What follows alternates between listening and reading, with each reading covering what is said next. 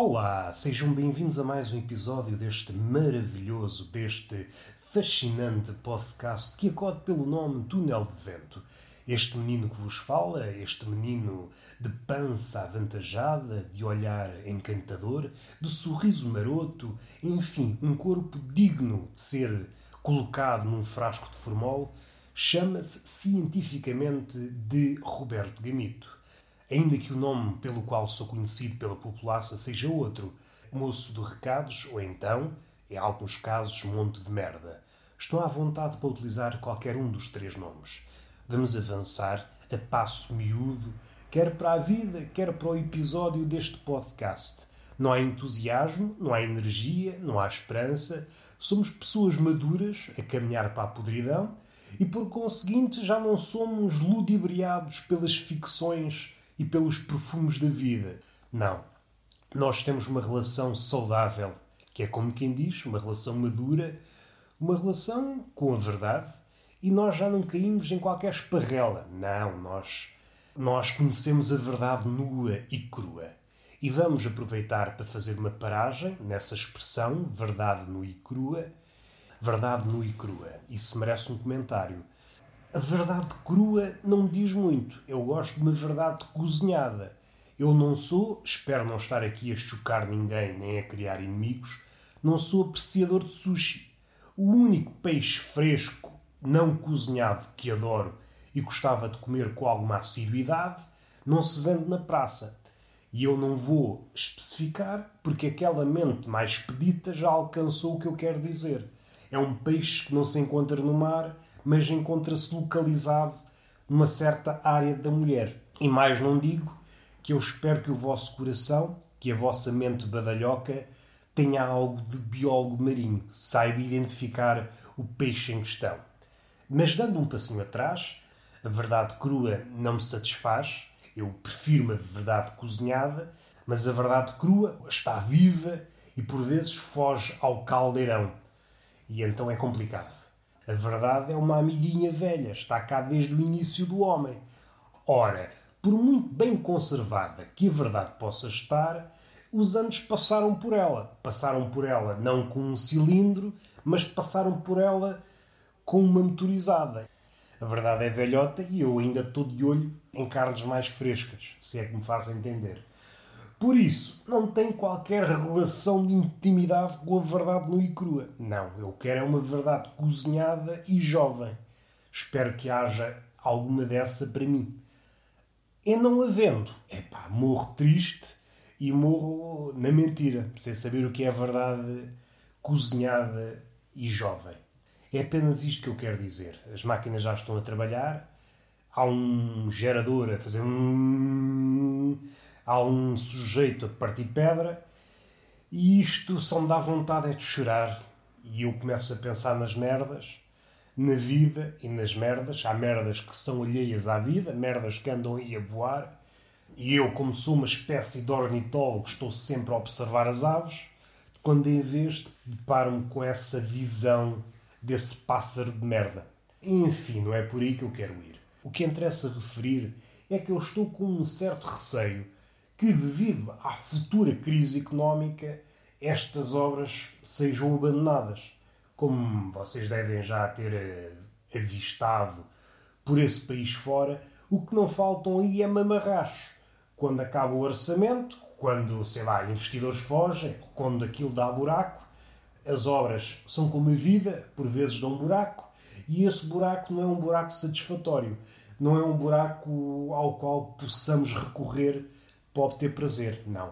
Não termina aí. Imaginando que as obras ficam por acabar, são abandonadas e isso oferece as condições necessárias para a miséria prosperar. E eu receio que essas casas deixadas a meio sejam um futuro refúgio de drogados. E eu, que antigamente tinha à frente uma espécie de pasto onde os meus cães podiam ir mijar, agora, futuramente, terei casas semi-acabadas, uma espécie de urbanização para drogados. E só de pensar nisso, epá, fico logo triste. É as cenas do progresso. Ah, vamos construir casas, sim senhor, mas o sítio dedicado às casas, anteriormente servia para os cães defecarem. É pá, o progresso tem coisas boas, mas tem coisas más. E o terreno deixa de ser tão adubado quanto era antigamente. Enfim, perdemos todos.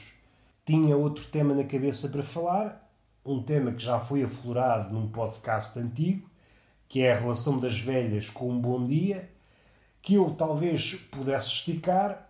Eu acho que é mais problemático do que isso. As velhas estão organizadas numa espécie de máfia do bom dia e o problema agudizou-se. Vou dar-vos o contexto: vivo num sítio pequeno e a importância do bom dia é, é singular, é uma das coisas mais importantes da vida de um sítio pequeno, numa vila de uma aldeia. Caso a pessoa ingenuamente decida não, não vou dar bom dias às pessoas e sobretudo às velhas.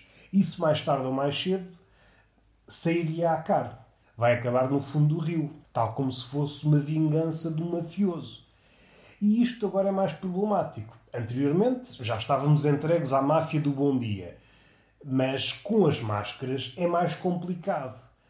Porque eu já dei bom dias e eu percebi no olhar da velha, a velha normalmente já não tem aquele ouvido apurado, tem apenas um ouvido seletivo, é apurado para o boato, mas para o bom dia faz-se moco. E isto pode causar problemas. Eu quero evitar problemas. Digo o meu bom dia a cada velha que me apareça e no fim de contas a velha não está a receber o bom dia em condições. Há uma espécie de interferência a velha, para falar e para ouvir, tem que tirar a máscara, é uma cena. Para ver melhor, tem que levantar os óculos. Há ali qualquer coisa, uma disfunção qualquer nos sentidos da velha, que a máscara afeta-lhe tudo. E eu percebo no olhar da velha que a velha não está a receber o bom dia em condições. E isso fica guardado na cabecinha da velha.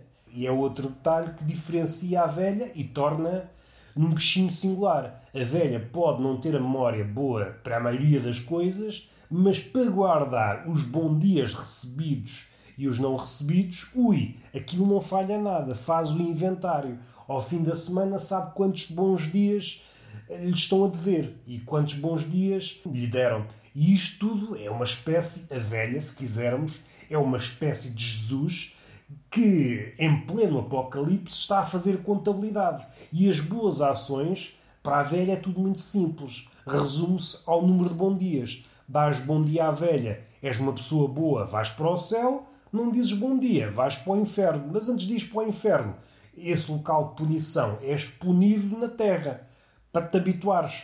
Para te habituares ao inferno, a velha traz o inferno à tona da terra. É por isso que não é ajuizado não dizer um bom dia à velha, que a velha fode-nos a cabeça.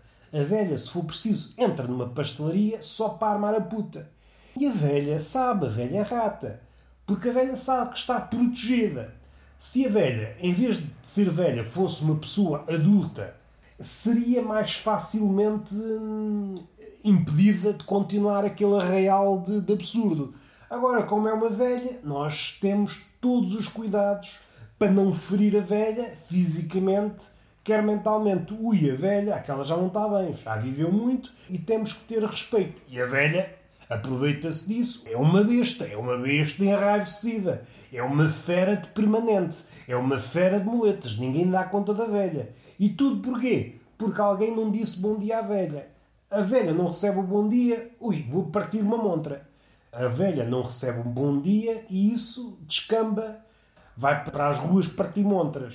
E a polícia intervém no assunto e diz à velha: Então, minha senhora, o que é que se passa? Ah, não me disseram bom dia. E a polícia responde: Ah, se é assim, não vou interferir. Você tem toda a razão. Continue, senhora velha. E a velha lá vai partindo montras com o seu queijadinho ou com a sua muleta.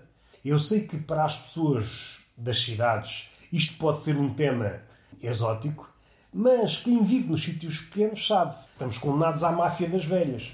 A máfia dita normal vai aos sítios a receber uma espécie de renda e a velha, em vez de renda, em vez de pedir dinheiro aos sítios que vai, pede bons dias. Se a pessoa não dá bom dia, ui, tem a vida lixada. E foi o podcast possível. Temos de trabalhar com o que temos. E o que é que nós temos? Não temos nada. Não há beijo na bochecha. Hoje vamos abdicar do beijo, mas não vamos abdicar da palmada no rabo, porque o rabo é, está carente e está sedento de conhecimento. Vamos fazer um favor ao rabo E eu vou fazer um favor ao conhecimento, que o conhecimento precisa de ser transportado. O conhecimento só existe se for movimentado. Então o conhecimento está em mim, eu movimento o conhecimento para a vossa nádega. E agora cabe à vossa nádega digerir esse conhecimento. Até à próxima.